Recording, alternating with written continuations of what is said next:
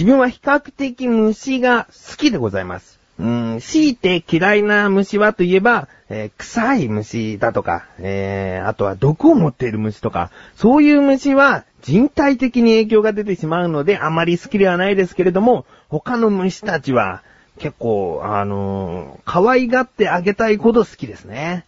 うーん、家の中で雲が出ても殺さないし、家の中でカブトムシが、えー出てきても殺さないし、えー基本的には虫好きなんですね。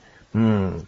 なんだけど、とある日に仕事場に蛾が迷い込んできまして、で、その蛾っていうのは、まあ、見てる分には、なんでもないんだよね。こうずっと止まってるだけだし。うん、だけど室内となると、やっぱり外に行った方がいいんじゃないかと思って、ティッシュを取り出して、で、その蛾を捕まえました。うん。だけど全然手で潰してないよ。うん。捕まえて、そのティッシュに柔らかく包んで、えー窓の方に持ってきました。うん。えー、ね。なんかもう安全なところ行きなと。うん、今、この仕事場内で見つけたのが自分だったからよかったものの、他の人に見つかってたら、一発で殺されてたかもしれないよと。うん、よかったね、つって、そのティッシュを窓の外に手を出して、バババババってやったんですね。うん。で、逃げてけつって、飛んでけつって、そしたらガが、そのティッシュの中から、えー、飛び出して、パタパタパタって飛んでったんですよ。そのパタパタパタって言って、飛んでった瞬間にスズメがバシってこう、食っちまったんですよね。自分は、せめて平和な場所へと思って逃がしたんだけども、外の方が危険だったんだな。えー室内の人間の方が気づかなければそっとしておいてくれるんじゃないかと思って、避難する意味で、室内に逃げ込んできた方だったのかもしれないな。えー助けてあげるつもりが弱肉強食の世界へ、えー逃がしてしまった。うん。まあそのスズメが、精一杯少しでも寿命を長く生きられたら、その後も報われるんじゃないかえー、ということで、こんな虫好きな自分がお送りします。菊池翔のなだらか向上心。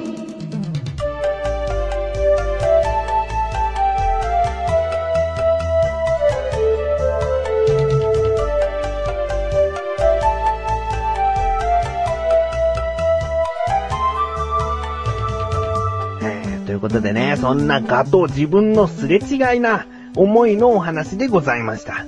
ねえすれ違いという言葉をあえて使ってみました。何かというと、自分は、ドラゴンゲスト9を買ったんですよ。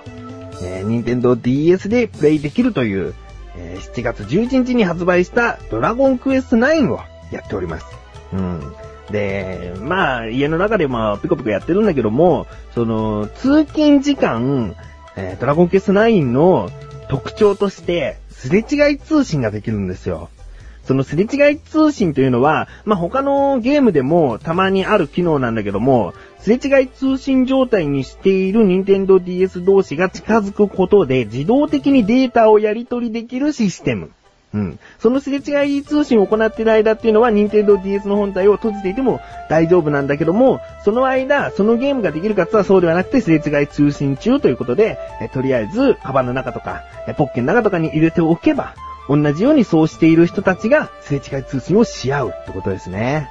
えーそれをドラクエ9でやるんですね。ドラクエ9ですれ違い通信というのは、宿屋の客を呼び込むっていう意味で、えーすれ違い通信機能があるんですけれども、えーすれ違うと自分の宿屋にその相手のプレイヤーが来てくれる。うん。だから、その家の中では普通のプレイをしてるけども、仕事場に行くときとか、ちょっと人が多い場所に行くときなんかは、そのすれ違い通信モードにして、こう出かけるわけですよ。ね、それで、えーまだ1日しかやってないんです。そのね、1日目でもうね、すれ違っちゃったんだな。うん。で、そのすれ違い通信で一度に呼び込める人数っていうのが限られていて、3人までなんですね。3人溜まっちゃったら、もう一回自分で開いて、その、すれ違った人を確認しないと、どんどんどんどん追加はできないんですよ。だから、たまに気になっちゃって、例えば電車に乗って電車降りた後に、もう3人だったら、一旦こう確認して、その3人をリストから外して、またすれ違った人を登録できるようにしたいなと思って、で気になるんだけど、やっぱり駅とか、まあその電車の中でも気になるんだけどね、その、開けないよね。こう、うかつに開いて確認してってやると、あ、あの人すれ違い通信中にしてんじゃないだからあんな一瞬だけ確認してっていうことを思われると、そのすれ違い通信の結構こう隠してる部分っていうのが一気にバレちゃう。あ、あの時確認した人がこのキャラクターなんじゃないかっつって、そうすると恥ずかしいじゃないキャラクターの名前とか、こうなんかレベルとか見られて。ねえ、だからその、みんなね、自分も含めてみんなスマシ顔でやってる感覚が面白いね。誰も任天堂 DS を持ってる素振りがないんだけども、誰か持ってたんだ。ねえあんなすました顔で、すれ違い通信で誰か捕まるといいなっていう自分みたいなやつが他にもいたっていうね。この、なんか共有感というか、なんか面白いね。えー、もうここ最近は、もうドラゴンクエストブームだと思ってますので、えー、こう人を見る目がね、あの人ドラクエのすれ違い通信中にしてんじゃねえかっていう風に、ちょっと見ちゃうね。あのリュックサックの中にはきっと DS が入ってるに違いないとか思っちゃうね。えー、今ですよ、ドラゴンクエスト9を買ってないという方、もしくは来年とかで中古品になったら買うよとかそういう風に思ってらっしゃる方、違いますね。今回のドラゴンクエストというのはそういう機能があるので、ぜひブームの中買った方が、よりゲームを楽しめるはずなんです。うん。えー、ちなみに Wi-Fi 通信というもっと別の違った通信方法でアイテムだとか、そのゲームの内容に関しても色々とダウンロードできたりするので、それが1年間らしいんですね。うん、だから来年になってしまうと、もう、そのドラゴンクエスト9を存分に楽しむことができない。うん、だから、えー、買うのを考えている人、もしくはちょっとためらっている人、来年でいいよっていう後回しにしてる人、ぜひ、今買っちゃった方が楽しめるよ。ねえ、そして神奈川県に住んでいる方、横浜に住んでいる方、言っちゃうよ。もうすれ違おう。ねえ、すれ違って、えー、宿屋を大きくしましょう。これで人を呼び込むと宿屋が大きくなるんですよ。ねえ、だからいっぱいいっぱい人を呼び込んで、宿屋を大きくしたい。小高祐介です。アシスタントの菊池です。小高、菊池の小高カルチャーは2週間に一度の水曜日更新ですが、どんな番組ですか？はい、この番組はアーティストでもあり、イーティストでもある小高祐介が文化人っぽくお届けする番組です。はい、頑張ってください。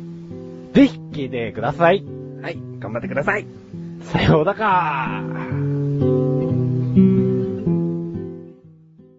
メールが届いております。ラジオネームトマトン。件名ギャフン。ということですね。なんでしょう。本文。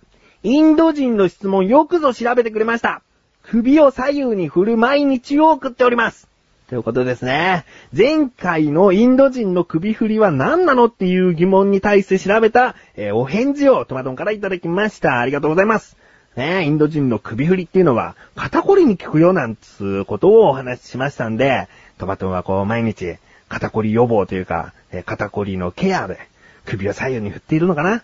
うん、いいと思います。ちなみに自分はちょっとできてないね。えー、でもね、肩こりでそこまで悩んだことがないからかもしれないね。えー、でもインド舞踊。なんか、テレビでもインド舞踊が、こう、体にいいみたいなことを最近やってたね。えー、だけど肩こりについてやってなかったな。あの動きがなかったんで、肩こりについてやってなかったけども、なんかね、ちょっとなんとかブーム。最近ブームみたいなこと書いてあったかもしれないな。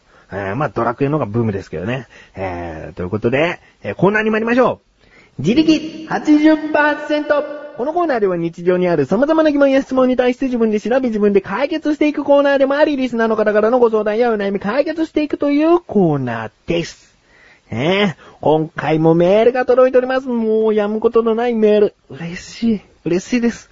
えー、今回お読みできなかった方は次回必ずお読みしていると思われますので、えー、よろしくお願いします。今回のメール。ラジオネーム、シンバ。えー、件名、ヒルって。うん。ひらがなでヒルってって書いてあるんですけれども、えー、内容はこちら、本文。菊池さん、こんにちは。こんにちは。私は山で仕事をしているんですが、今回はヒルのいる山に入ることになりました。恐怖です。あのー、ナメクジみたいな、ナメクジに歯がついたようなやつですね、ヒル。うん。えー、本文の続き、そこで今回調べていただきたいことは、カ、アブ、ヒルのような吸血生物はなんで血を吸うの？一般的な捕食行動なの？よろしくお願いします。ということですね。えー、メールありがとうございます。えー、ということで行きましょうか。今回の疑問。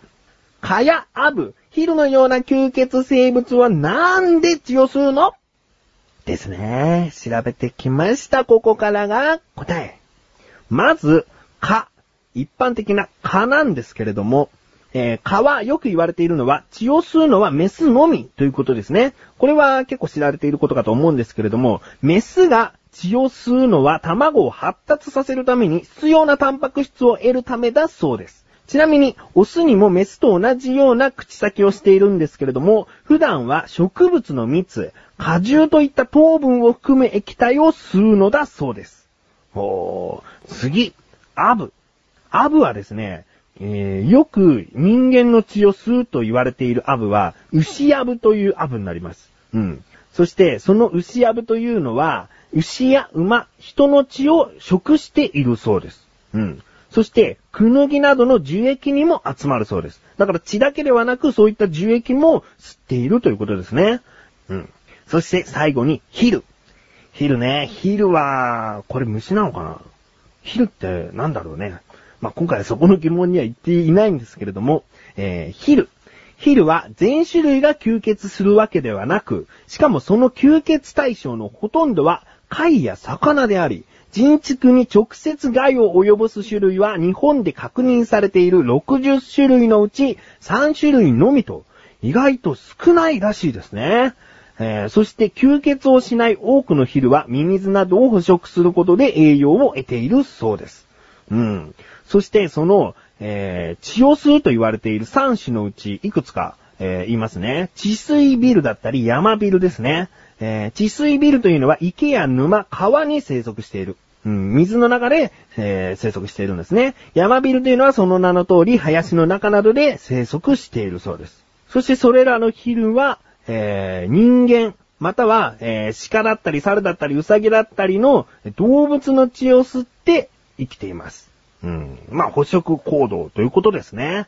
えー、まあ、ヒルの中でも60種類のうち3種類っていう比較的少ない。うん。蚊も全然比較的全部の中で言ったら血を吸うのは少ないんだけども、なんか吸うのが多い気がするしね。ヒルって言うと、あ、血吸うやつでしょって思っちゃうしね。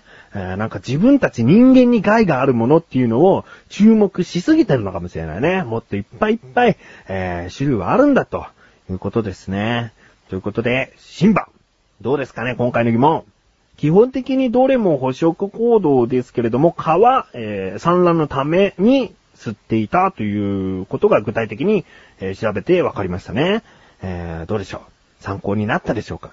ということで、こういった日常にある様々な疑問や質問の方をお待ちしております。投稿法よりなだらか向上心を選択して、同時の人ご投稿ください。以上、自力80%でした。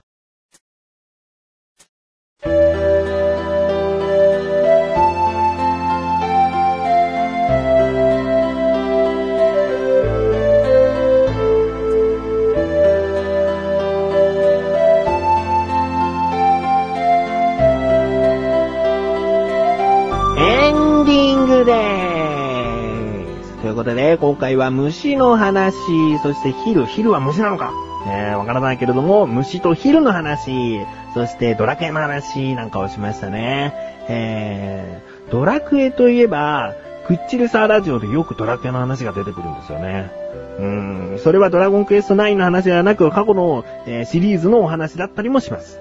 うん、だけどこのドラゴンクエスト発売に近づいていくにつれ、このドラクエネタで色々とお話できていることが、なんかタイムリーな感じがして、今考えると、あ、いいなと思ってしまいますね。気になるという方は聞いてみてください。リンクページよりアスレジ構造局のクッチレサーラジオ約1時間。最近のでは1時間10分なんていうちょっと長めな配信になってしまっていますが、えー、だらだらと、長々と聞いていただけたら嬉しいです。